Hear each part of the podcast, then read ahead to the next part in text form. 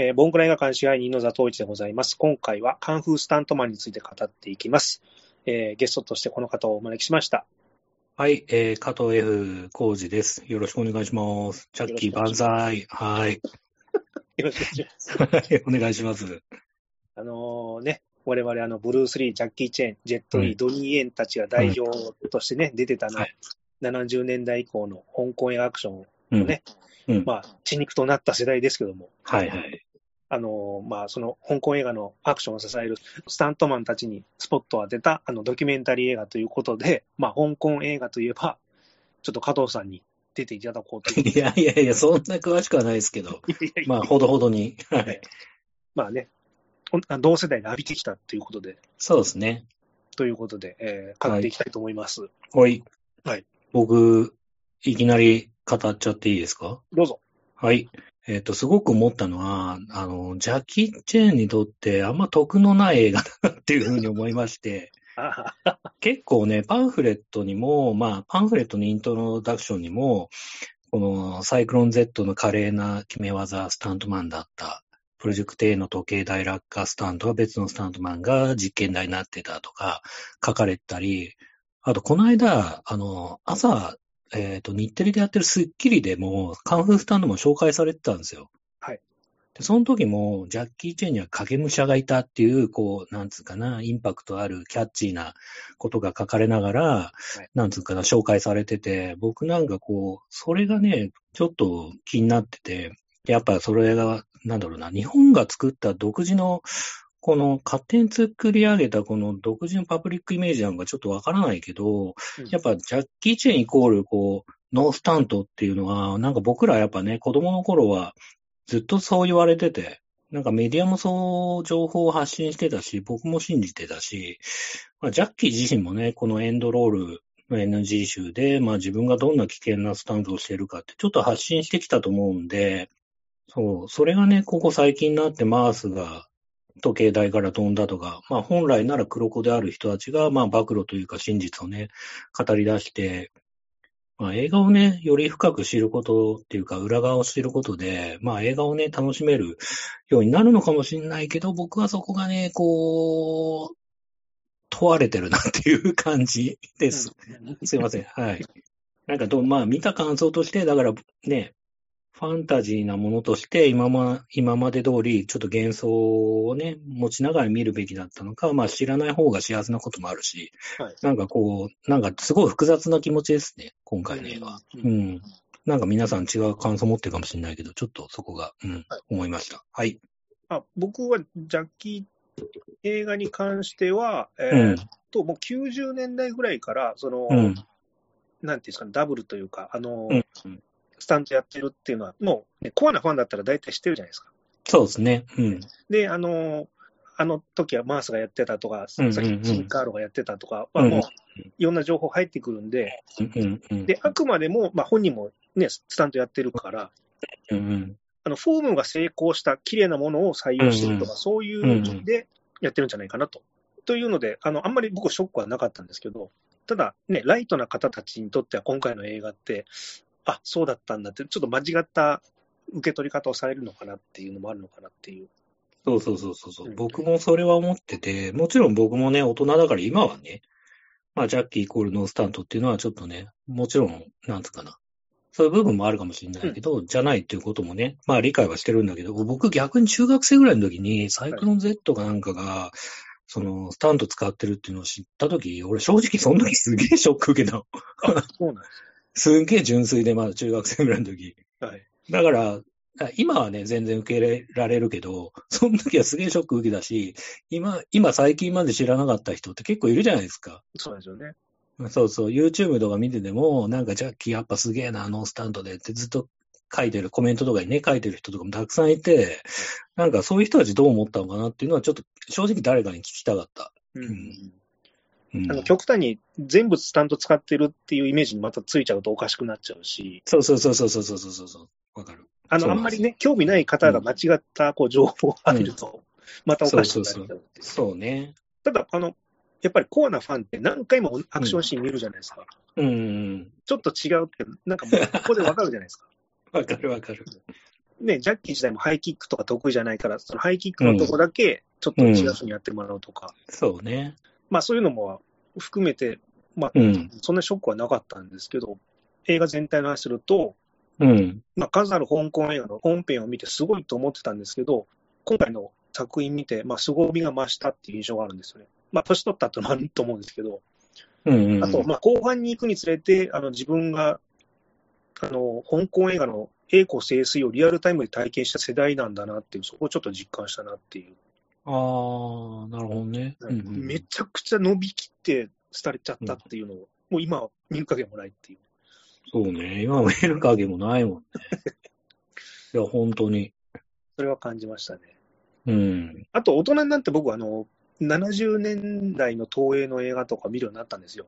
うんうんなんかその映画のための命がけスピーツが、その70年代の東映と、この80年代以降の香港映画の匂いがすごい似てるなっていうのは、大人になってくるああ、なるほどねえ。でもまあ、いろんなものがグレーだったんだろうね。どうでしょうね。うん、まだなんつうの、成熟する前だったから、はい。やっぱり70年代。で、80年代もそうだし、ギリギリね、ミックスされてる時代っていうか。しかもあの工業というジャンルなんでね、あの、うん。ちょっと黒い社会の匂いも、ま あ、なるほどね。そうですね。そういう人がパワーを持ってた時代かもしれないけどね。うん。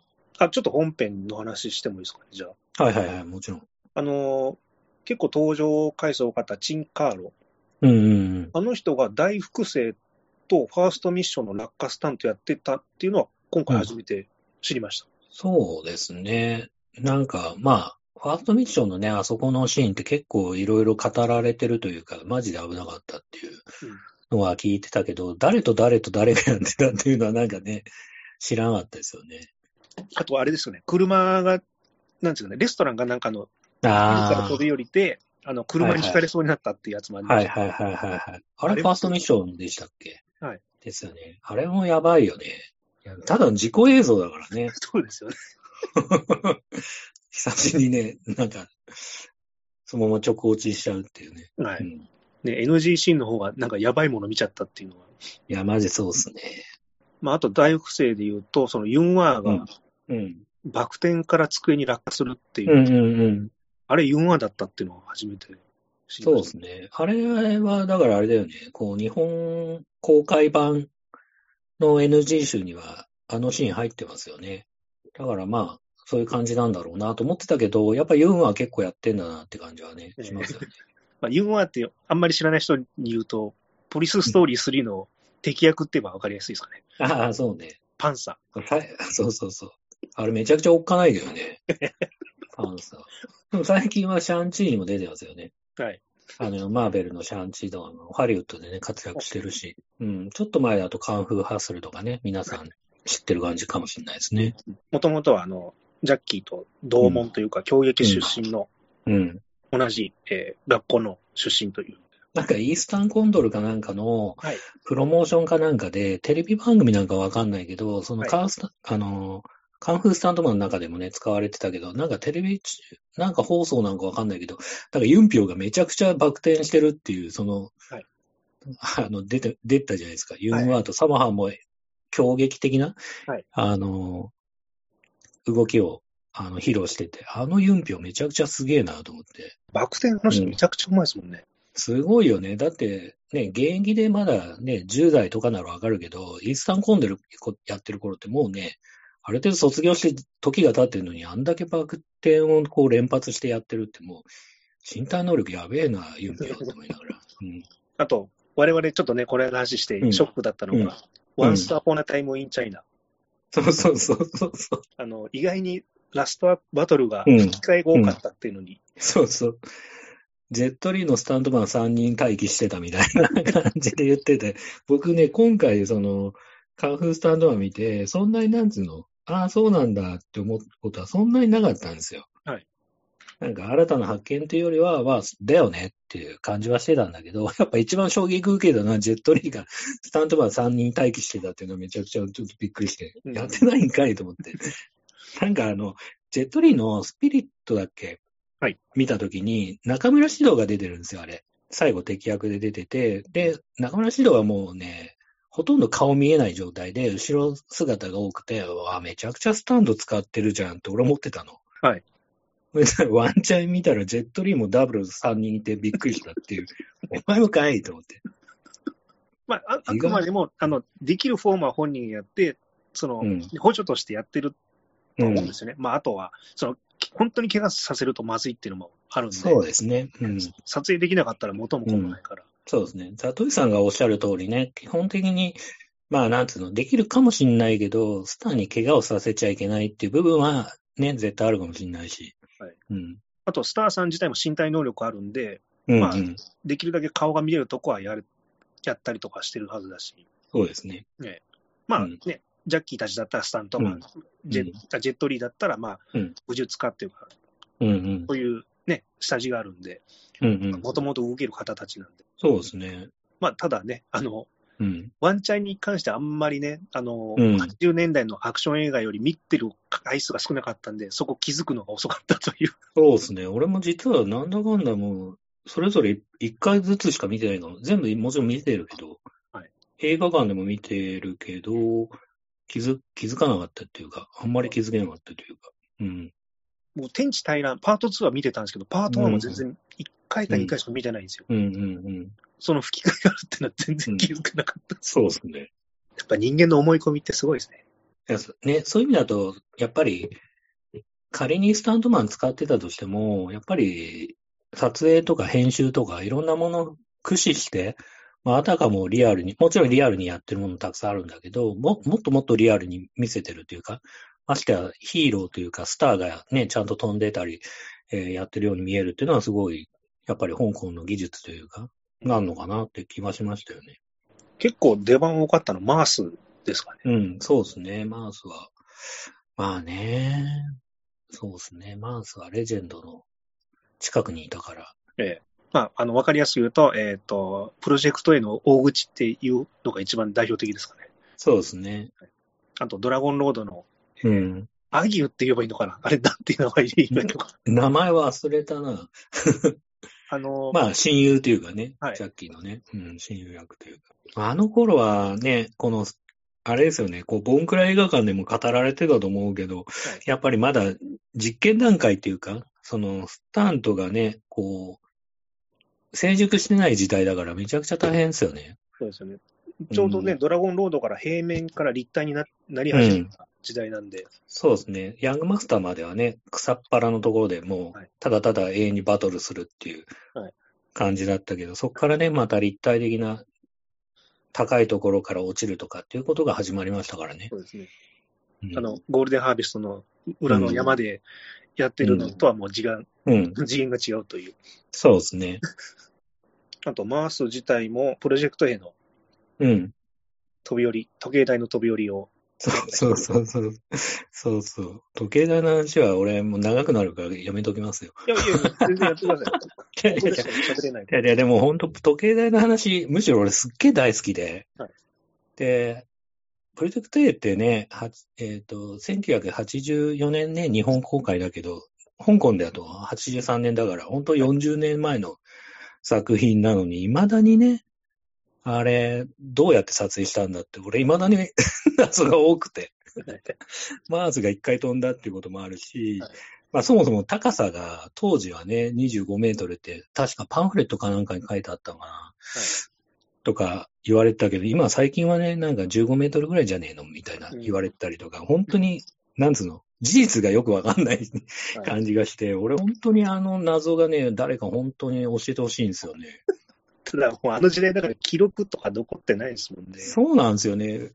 そう。だから、ね、一回マウスが飛んだとか、ジャッキー・チェンは自伝で二回飛んだとか言ってたりとか、それ以外にもね、なんか噂で別の、一番最初は本当に無名のスタンドマンが一回飛んだって説があったりとか。はいでも、僕なんかジャッキーオフ会ですごい詳しい人に聞いたら、あれ以外にも飛んでる映像は実はあるみたいなこと言ってる人もいたりとか、全然わかんないですよね。だからそれが本当に死ぬまでいつか事実知りたいなってね。うんサモハンがね、よくね、いつ落ちるんだっつってね、ジャッキーに言って、ジャッキーが飛んだっていう説もあるし。あと、ザトイさんに俺言ったんだけど、ジャッキーがてっぺんから飛んでない説を俺を唱えてて、はい。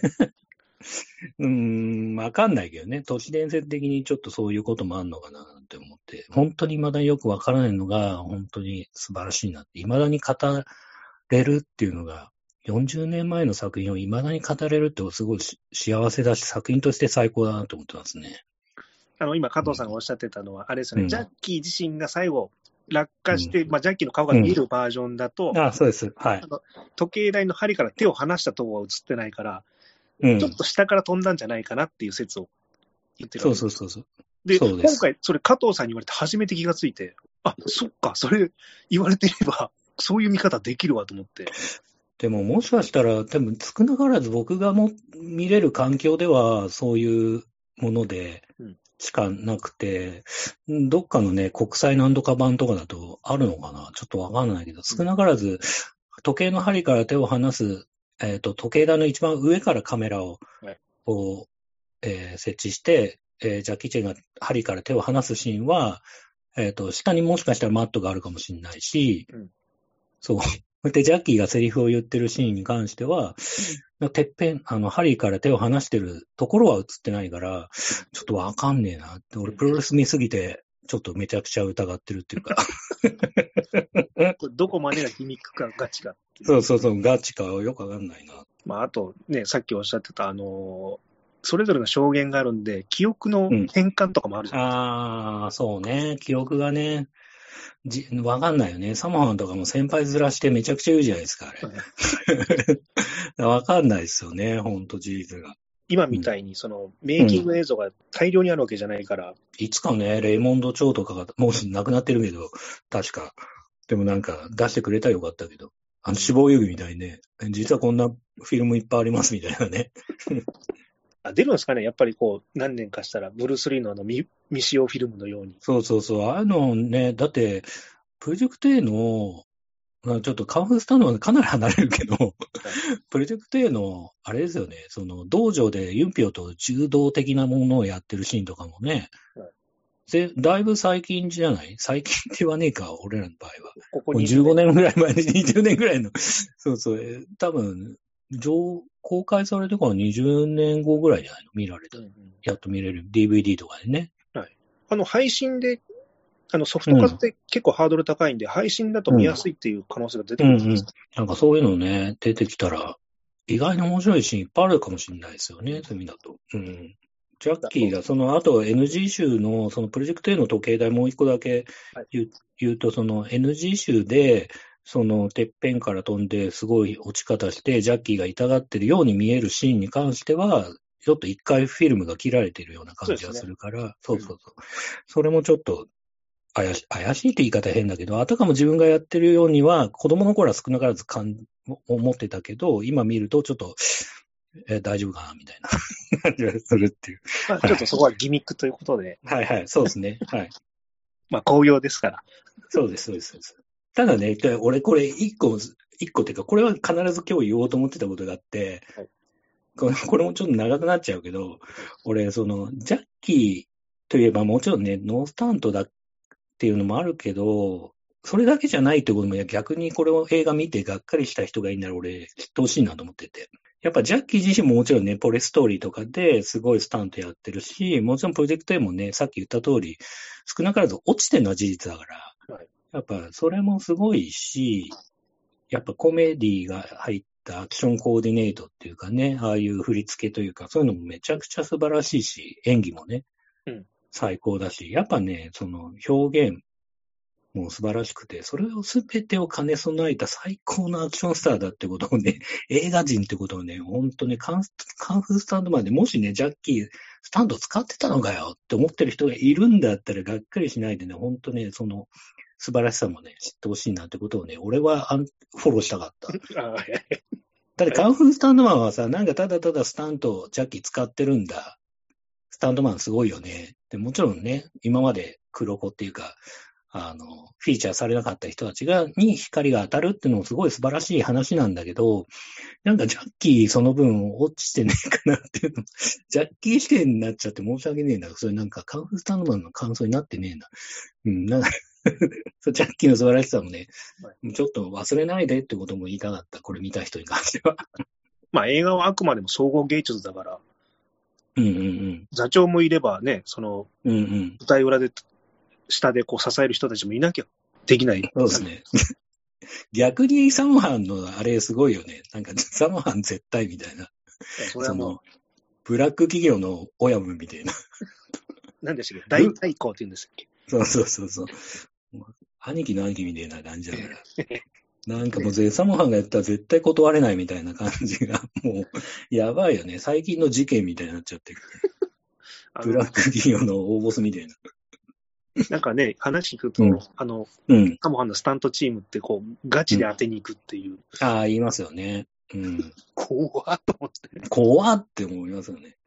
サモハン自身もスタントマンの経験はあるかもしれないけど、やっぱなんか、別にジャッキーみたいなとんでもねえスタントやったってイメージはあんまりなくて、なんかサモハンは今回逆に言うとこう、サモハンのスタントやってましたって話は出てこなかったから、なんかか、うん、なんか落ちることがなく、ジェットリーとジャッキーの評価だけが落ちるみたいな。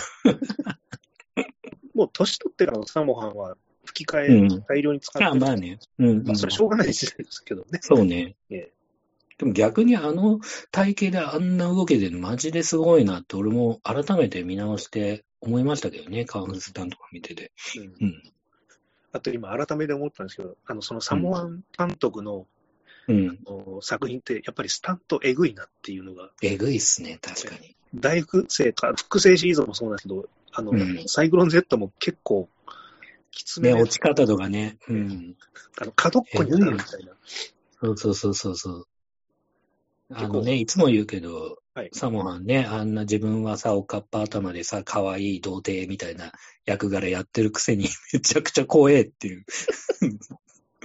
めちゃくちゃおボスっていう。そうですね。あと、その作品の中で言われてたのが、あのパッと使うと笑われるっていうのは、あ、それを使わせろよって言いたい完全にあの、ね、ヤンキーの根性論みたいな。そうそうそうそうそう。言ってた、言ってた。でもそういうの考えるそうそうと、その昔のカンフー映画の上半身裸で殺陣やってたっていうのは相当きつかったのかっていうのが、ああ、そうね。あの、ジャッキー映画のその蛇拳も酔拳もそうだけど、ヤングマスター、うんバトルクリックブうんローも、。うん。ノースリーブ結構多いじゃないですか。多い多いね。やっぱ腕の怪我ってリスクも高いから、あ、若い頃これで根性でやってたんだなっていうふと思いました。だよね。なんだかんだね。前歯折られたりとかしてっからね、ジャッキーも。うんうん。後半の方で言ってた、泣きながらできますって言わなきゃいけないっていう。もう絶対やばいよね。まあ確かにできますって言ったら仕事がなくなるからな、くなる。80年代やばいな、マジで。まあ仕事上、普通の仕事上あるじゃないですか、そういうのできません。うんうんうんうん。言いづらい感じとかね。うん。ただ、これスタントに関しては自分の命が変わってくるんで。そうだよね。で、なんかほ、どこまで保証してくれるのかよくわかんないしね。だって昔なかったですからね、その保証は。うん。そうですよね、ほとんどね。で、なんかね、みんなね、だからそういう意味だと、こう、サモハンはやっぱりなんか気遣いができるし、なんかすごく、えーそういうところでフォローしてくれたみたいなことは言ってるけどね。いや、そういう問題か、これ。って言いながら、もう死ぬぞ、みたいな。ハイリスク、ハイリターンの世界だから、まあ、うん、しょうがないですよね、としか言わないですけど。で、みんなね、お金はね、もう、すぐ使っちゃうっていうね、スタンドマンだったら、もうすぐ。ややっぱりヤクザな世界だなってのは まあ確かに確かに。まあそれはそれで、まあ、今多分少なからずカンフースタントマンの映画の中で語ってる人たちはいい思い出として青春的になんかみんな楽しそうに話してるなって気はしたけど、やっぱそこにさらに映ってないところで悲しい、もっと悲しい思いした人たちはいるかもしれないよね。うんうんうんまあね、いくつかマジで俺も引いちゃうようなのあるしさ。やっぱ体資本なんでね。サモアン、そういえばあれだよね。そもそもさ、あの、少林寺怒りの鉄拳で、あの、コメディカンフーやったのは俺の方が邪剣より早いみたいな。それもちょっとマウント取ってたよね。なんか、それも、いちいちマウント取ってたよ、ジャッキーに対しても。あれも、まあ、モノマネかもしんないけど、俺は気にしないけどね、みたいな感じで言ってて。いやいやいや、もう、もうマウント取ってんじゃん。で、あれ、これ、香港の監督さんじゃなくて、中国の監督さんが撮ってるらしいですね。そうですね。なんか言ってましたね。いや、でも愛のある形で、すごい知識のあるうんなんかね、そう、たまにそういうのってアメリカの監督とかがアクション映画のドキュメンタリー的なものを作ると、いやいや、それちゃうよ、みたいな。下手すればもう本当それ、いやいや、その、その写真ジャッキー・チェンじゃなくてサミュエル・ホイだよ、みたいな。あ本当マジでそういうのがあったりするじゃないですか。でそういうことはないし、本当素晴らしい映画だったなっていう感じはしますよね。そうですね。90年代よく VHS 世代って、うんあの、ストロンゲストみたいな、あの、そうそうそう。アクションシーン寄せ集めビデオを散々見させられた記憶があるんですよ。ああ、そうね。なんだっけ、死闘伝説だっけ。そうそうそうそう。うんでもちょこっとだけあの未使用フィルムがあって、あ、これ見たことないとか、それだけのために見るっていう。うんああと、ちょっと個人的なんですけど、あの、うんリー・ホイさんってわかります？あ、わかりますよ。はいはいはいはい。あの人はなんか、あ、なんかスタントマンうん。組合かなんかの同窓会みたいなのがあったんですか、飲飲み会とか、うんうんパーティーうんうんうんあそこにちらっと見えたんで、うんうん。まだお元気だったんだと思って。結構サムハーの映画いっぱい出てますよね。あと、ヤングマスターのあの、モヒカンの敵役とかでああ、そうね、そうね、そうですね。うんうん。そうそう。あとは、あれですよね、ヤンマスのその、警察官の役やってた、はいはいはいはいはいはい。あの人も懐かしいと思って。懐かしいですよね。でもみんななんだかんだジャッキーが今68ぐらい。はい。まあまあ、ギリ元気なのかな。うん。あの、ザトイスあれどうでした？その最後の方って結構悲しいじゃないですか。はいカウンスタントマンって、その、まあ、香港の映画のこの火が消えそうになっちゃうみたいな。うんうんその辺どうでした？っていうか。うん。いやーいや、それも含めて、あ、香港映画のもう火が消えてくるんだなっていう悲しみをつ 感じました。ああ、まあね。で、逆にほら、中国資本のスタンドチームはすごい設備も人材も豊うん富で、うん。うんうん、うめん。ちゃくちゃいい感じでやってるじゃないですか。そうですね。うん。あ、こんなにギャップあるんだと思って、あれが悲しくて。そっか。そうだよな。なんかあれ、うんうん。なんか一人ね、あの、うん。あの中国資本のその方に行って、監督やってる方も一人いらっしゃいましたけどね、うん。うん。うまくシフトチェンジできた方も。そうですね。まあそういうパターンもあればいいけどね。やっぱ香港、僕らが好きだった香港映画っていうのは、まあ、香港返還もあったから、ちょっと難しいけど、なんかまあ、亡くなった、亡くなってはないけど、うんまあだいぶかな、うん、寂しい感じにはなってしまったなって感じはやっぱありますよね。うん。まあ日本で言ったら時代劇の数がすごい減ってるのと。ああ、そっかそっか。時代劇なんてテレビでやってないもんね。うん。めちゃくちゃね、壮大なチャンバラとかもめったにないですからね。うん。まああったとしてもね、ジャニーズが出たりとかね。ねいや、でもジャニーズでも出てもらっても全然僕は、ね、それで若い子が見れてくれれば、なるほどね。なんかすいません、なんか、ジャニーズ批判してしまって。大丈夫よ。じゃあ聞いた。なんか僕、映画としてね、もちろんその香港の火が消えかかってしまったって悲しい感じあったけど、実際は、その、なんだろう、1999年のウェイン・ウーピンが、はい。マトリックスでアクションし指導してたりとか、うんまあ、チャーリーズ・エンジェルとかも、ね、どんどんそう。いう感じだったと思うし、まあ、なんつうかな、そういう香港映画のアクションの流れを組んだハリウッド映画が、まあね、2000年代からどんどん増えてって、で、キングスマンとか、まあ最近だとマーベルのシャンチーとか、まあ、成果班のあの、ブラッドリー・ジェームス・アランとか監督、アクション監督してたりとか、一部。でもまあ、香港映画自体はちょっと元気なくなっちゃったけど、まあそのイズム自体は、まあ生きてるっていうか、まあ香港のその、とんでもねえクレイジーなアクションっていうか、質の高いアクション自体のイズムは、まあ、うん、少しは生き残ってるのかなっていう意味で、まあ今の最高のあ、そうそうそう、最高のエンターテインメントには影響を与えてるなと思ってて、うんそうそう、なんかね、谷垣さんとチンガーローがなんか対談してる YouTube があったんですよ。はいで、その中でも、やっぱりね、こう、ま、えっ、と、キャプテンアメリカのアクションとかにも、やっぱり影響を与えてるみたいなこと言ってて、俺もまさにそう思ってて、うんキャプテンアメリカ見たときには、俺、逆に言うとすげえ、アクションの質すごい高くてびっくりして、あ、これ逆に言うとまあ、あ、これやられたらもう勝てねえなと思ったんですよ。銃撃戦もあって、カースタンドもあって、アクションも、そのさっき言った通り、香港の流れも多少汲み取ってるような感じもあったし、すげえなと思ってるけど、やっぱりそれは香港のアクションのこう、えー、イズムが今も引き継がれてるっていうのはちょっと思ってますね。うん、確かに、そうですね。そうそう。そこを、だから悲しい感じに終わっちゃったけど、なんか、そういう光もあんだよ、みたいな感じもね、ちょっとね、あったら嬉しかったなって気はしますね。まあ、あとゲームの世界もそうですよね。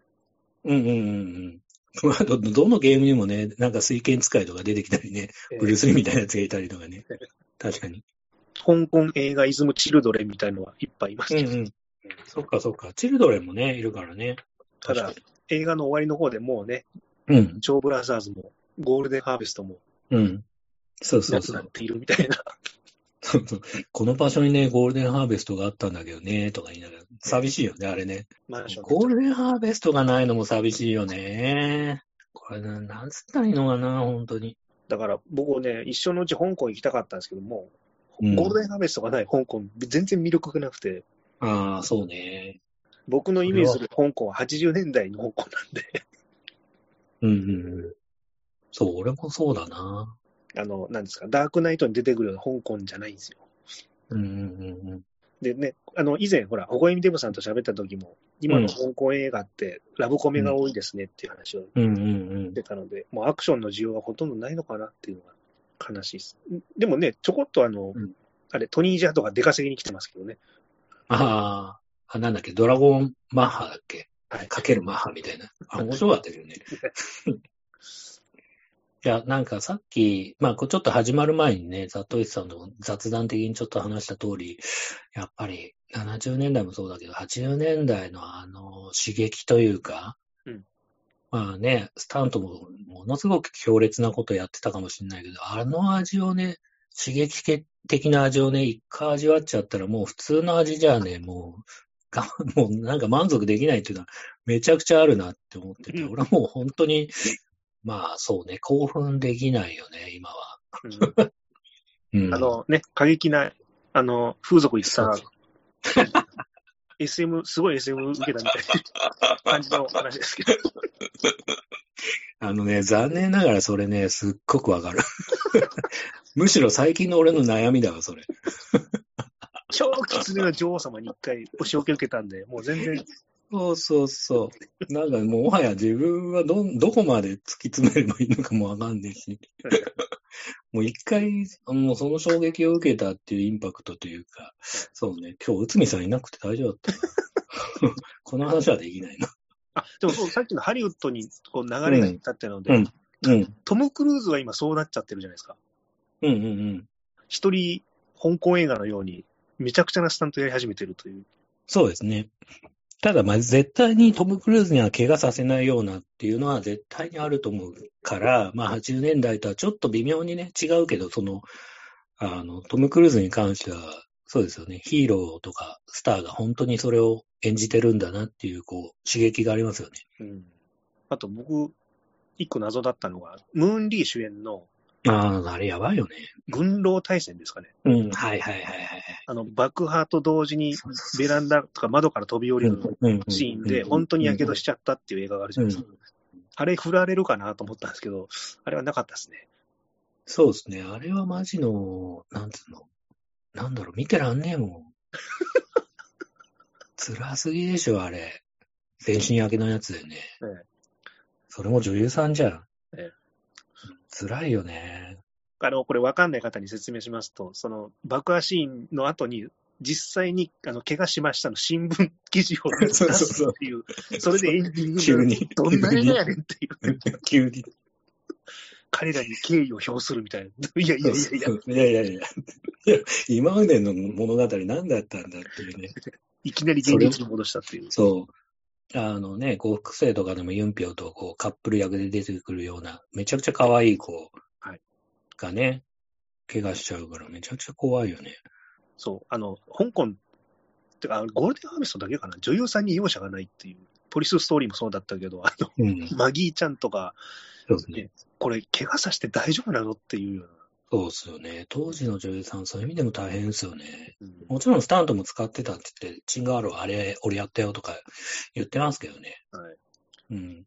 ただ、スローモーションでガラスに飛び込むシーンとかご本人がやってる。そうそうそう。まあ、そういう意味で男女平等だったという。早いな。早いな。ちょっと、うんあの、ふと思うんですが、これ、ん我々の会話って、うん。なんか20代の時おじさんたちがジョン・ウェインとかマックイーンの話してるように聞かれてるのかなって今ふと思ったんですけど、そうかもしんないよね。もしくはあの、チーゾーさんはねとか嵐勘次郎さんはねみたいな感じで、確かに、俺もめちゃくちゃ今不安になってきたのが、カンフースタンドマンの感想というよりは、ほぼほぼこう香港映画、ジャッキー・チェンの話とかしてるから、これはやばい。あ、そパンフレット買いましたか？あ、買いましたよ。買いました。うん。タイミング。あ、そう、なんか売り切れ、ね結構売り切れてたって言ってるもんね。俺、あの、初めて知ったのは、その、スタントマンチームの系譜うん。あれすごいね。図にされてたのがすごいありがたかったですね。そう、確かにあれめちゃくちゃすごいですね。あれぜひ見ていただきたいですね。あのね、知識としてパーツパーツは分かってたんですけど、うん。ちゃんと点と線をつなげてくれたのは、うん。ここ、どこの競技にいた、で、その後、この、香港、あの、スタートマンチームに入ってるとかね、うんうん競技系とか、あと武術系だとね、もう、一番最初ね、ウォン・フェイ・フォンってあのね、水拳の、はとかワンチャイでね、演じられてる、ウォン・フェイ・フォンから スタートして、ラウカーヨンまで繋がっていくから、すごいよね。まあでも、いわば日本映画でいう、その歌舞伎役者の方たちが映画に行ったのとちょっと似てるなっていうのは、うん。競劇の人たちが、その、うん。ね、香港映画で活躍するっていう。でも俺の中で、ウォン・フェイ・フォンって、まあ日本で言ったら宮本武蔵みたいなはい感じで、その人の弟子とかがなんか映画作ってるみたいな、うんなんかすげえ感じだなって感じはするけど、あれは確かにパンフレット作った人すごいですよね。愛しか感じないですよね。いや、本当このケースだけでも本当パンフレット買う価値ありますよ。確かに。奥さんがここをチラッと見て、これ何？みたいな感じで言ってたから。いや、俺も、俺でさえよくわかんねえわ。まあ、あとね、あの、谷垣さんもそうですけど、その、うん。日本人もね、あの、うんうん。日本人で谷垣さんが香港行って、うんもう日本代表として、うん。スタントマンとして、向こうで名を轟かせて、そして日本に帰ってきて、日本のアクションシーンの監修もやるとかね、うん。日本にもその香港の、なんていうんですかね、エッセンスを持ってきてくれてるという、ルローニケンシンとかね。はいうん。そういうのね、ありがたい存在ですよ。あと、あれですよね。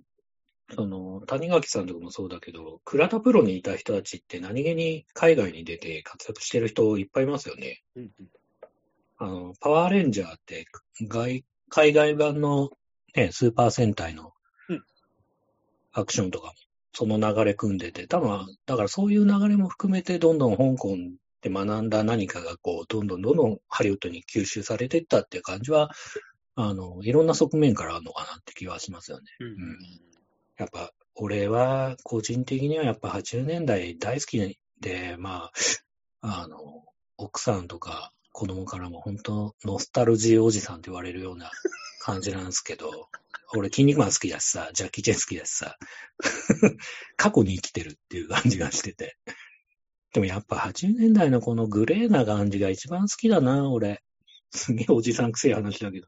いや、でもその勢いとか細かさどうでもいいよみたいなあのノリがすごかったんですか？ら、そうそう。そう、そうかもね。もしかしたら、そのテレビ業界もそういう部分があったりとか、トンネルズとか、なんか、なんつうの、グレーっていうか、ガチ感があったりとか、うんうん。プロレスもそうだしね。うん。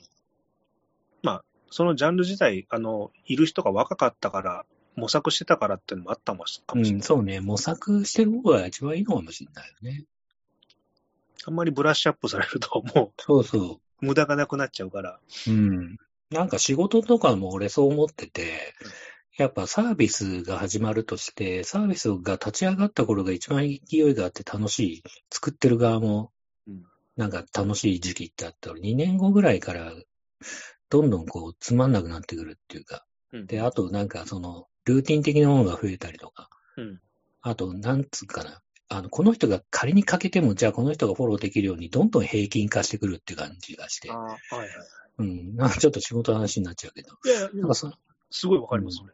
うん、た感じがするから、なんか、何かを作り上げてる時のパワーとか、作り上げれる人、人間っていうのは、で、パイオニなんですか、作った人たちって、で、狂った人たち多いんですよね。うん、で、その、いつかい、いつからかそういう人たちが、まあ、除外されていくんだけど、どんどんこう、ね、排除されていくんだけど、うん、うんでもなんかその最初の時のパワーっていうのはすごく楽しいかもしれないね。うん、いや、でもその開拓者のあ、そうそう。っていうかね。すごく不安なのは、やっぱりなんかこう、あの、何でもかんでも、こう、さっき今言った通り、こう、なんか、きちんと安全に楽しく、うん、なんつうかな、エンターテインメントに振り切ると、それはそれで、まあ、アジアの場合って、なんかやっぱハリウッドに負けちゃう気がしてるから、なんかね、どっかグレーを残してほしいなって常日頃思いますけどね。うん、芸能ってちょっと悪徳の匂いがする方が魅力が。トイさん、特になんつうの ?80 年代、まあ70年代も好きだと思うけど、その頃の映画とかもすごいね、見てるから余計にそれは思うかもね。遠くで不良みたいみたいなね。確かにね。そこはなんかやっぱ、なんか画面に出てくるのがね、そのそのパワーみたいのがね、うん、プロレスもやっぱりね、エンターテインメントに振り切ると面白くないですよね、うん、個人的な。面白くないって言い方おかしいな。面白いけど、アメリカのプロレス団体 WWE には勝てないだろうなっていう。うんうんやっぱ日本がナンバーワンとんだってやっぱグレーな部分、やっぱあってほしいなって個人的にはね。常日頃思ってます。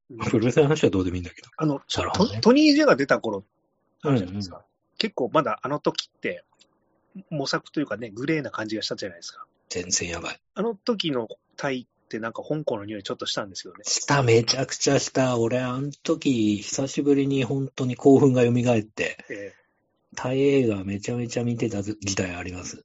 どっかにまたそういう国が出てこないかなってちょっと期待してます。順番で。安い国からどんどんどんどんね。ちょっとそこは今 P 入れますけど。あ、俺何、なんだっけな。俺なんか、トニー・ジャーが出てる超つまんねえなんか大映画あったんですけど、はい、それが見、見たくて見に行って、その時だって、親父がもう今日やばいかもみたいな時に、なんか見に行ってうん、そうそうそう。そ、そんぐらい見たかったからな。なん、なんなんですかね。やっぱこう、ギラギラしたものが見たいんですかね。そうだね。うん。ギラギラしてたよね、そういう意味だと。その、ね、カンフースタントマンの中でも、みんなスタントマンの人たち、さっきもちょっと言ったけど、青春のように楽しそうに、あの時こうだったよって、絶対ね、なんか楽しそうに話してる感じがするんですよね。うん。それがやっぱギラギラしてた時代なんでしょうね。あの、プロジェクト V の時でも話したんだけど、もう、うん、長生きしてほしいんだけど、ジャッキーには。うん。ただなんか、無茶してないとなんか物足りないって、あの、この、矛盾してる気持ちをどうにかしたい。めちゃくちゃ、めちゃくちゃ矛盾して、わかりますよ。まあ、ジャッキーにさすがにも、うん、求めるのは難しいけど、うん、まあそうっすね。無茶する日も欲しいっすよね。ええ。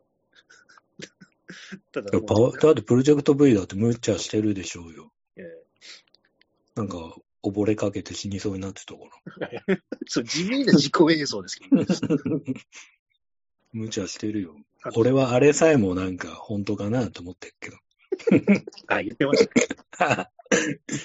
でもね、70手前のもう、初老の人たちに無茶させてる時点でもう十分ですよって言わなきゃいけないですよ、ね、うん、うん、そうですね。なんかジャッキーはそういう意味だと宿命というか、やっぱそうやって見られちゃうのすごく大変ですよね。うんなんかサモハンにそこを求めないっていうか、やっぱりなんか型の美しさとか、うん、なんかね、やっぱね、もうちょっとこう、英春権的な感じがすごくあるから。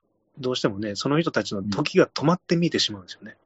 うん、ああ、なるほどね、スターのね。はい。まあ多分プロレスラーに対しても同じような思いがあるんじゃないかなと思うんですけど。うんうん。ただね、やっぱまあ、毎度プロレスとか重ねて申し訳ないですけど、プロレスはプロレスでやっぱ動けなかったら動けないの、なんつうかな、リアリティがあるから、うんうん、なんかそういうのも、なんつうかな、こう愛せるっていうか、うん、天竜とか武藤が引退試合とかでも、まあ、武藤は2月だけど、まあなんか動けないけど、なんかそれが逆にこっちに響いてくることもあるから、ジャッキーがまあ満身創痍で動けないとしても、なんかそれを、そういうのをなんつうの、逆にリアルに、うん、あの、取ることによって、ジャッキーやっぱすげえなって思わせてくれたら嬉しいよね。うん。なんか、あ、ちょっと本当マジで、後で編集しちゃってもいいんだけど、なんか俺マジで雑談的に話すと、あのね、カンフーキットってあるじゃないですか、映画。あ、台湾の。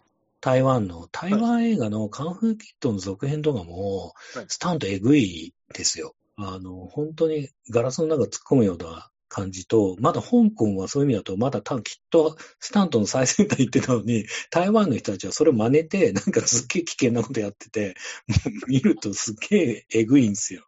あの、ノウハウ知らないままやっちゃった。そうそうそう。ノウハウ知らない人たちが、カンフキットの続編とかで、なんかもうすげええぐいことやってて、もう見てらんねえわ、つって思いながら、かつなんか日本公開もされてねえし、みたいな。1しかされてねえし、みたいな。ににもやったのかな、今回。知らないけど。あでもなんか2見た記憶あるな。なんだっけな。そう、ビデオとかではね、結構その後のいろいろあるけど、渋谷のツタヤに、ツタヤにぐらいにしかなかったりするけどね。ああ、ちょっと探してみます、うん、今度。うん、映像化してほしいですよ、本当に。そっちも。すいません、それ、巻きの雑談です。大丈夫です。ありがとうございます。そうね。なんか80年代はマジで超最高だよね。だって。すいません。もう僕ら本当、ノスタルジーおじさんで本当ごめんなさい。なんかマジで84年とか5年とかもジャッキーの映画もう何本やってんだって3、4本上映されてるしね。最高だよ。やばいですよ。わし、わしらの子供の頃は良かったのっていう老害になってますよ、我々。老害ですよ。いいですよ。もうやめましょう。これぐらいで。あと、最後にっていうか、なんかそういう意味だと僕の中でジャッキー・チェーナー話ばっかで申し訳ないけど、まあそこが詳しいから、あえてその話にするけど、やっぱ80年、えっと70年代後半から、やっぱ個人的にはね、ミラクルぐらいまでだったりとか、まあ、なんていうの、80年代が終わる頃までのジャッキーのこのスタンドも含めて、どんどんどんどん進化していく具合は、もう本当見てて、俺らもなんか手に取るように分かったっていうか、はいはい、どんどんどんどんアクションの質が上がっていったって思ってたし、それはなんか今回のカンフースタンドマン見てても、なんかね、あっちが何回かロチンだったら今度はこっちは何回だとかで競い合ってるようなスタントチーム同士で感じですごくこう熱量があったっていうのも分かったし、で、やっぱり90年代入ってからまたちょっとね、流れが変わってきたりとか、うん、90年代入ってくると今度ワイヤーアクションでこうね、ワンチャイとかが流行り出して、またね、ちょっと方向性が変わってくるような感じはあったけど、なんかその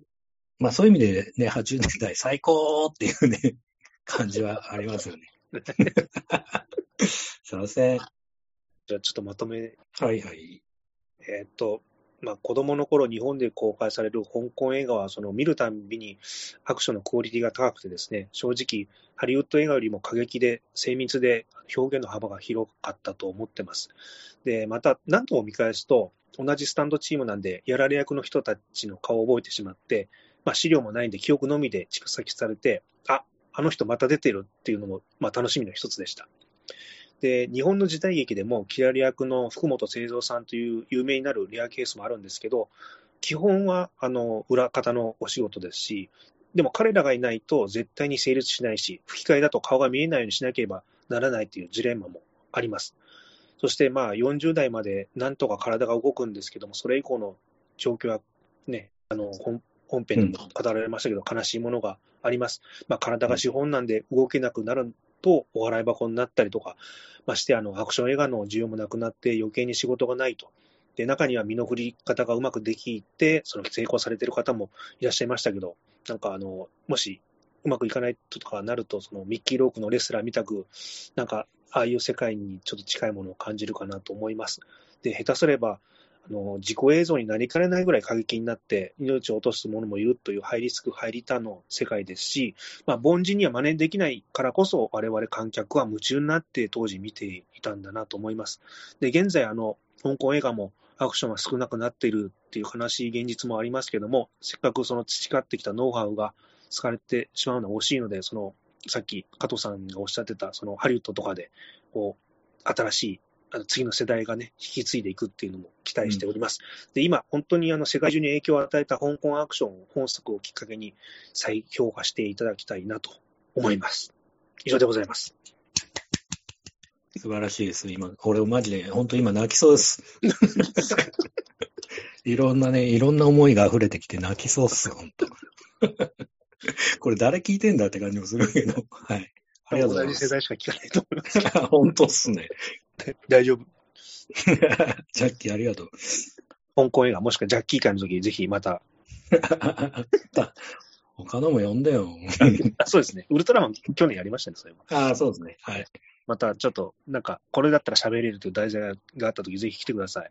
はい、ぜひぜひ。よろしくお願いします。今日はありがとうございました。ありがとうございました。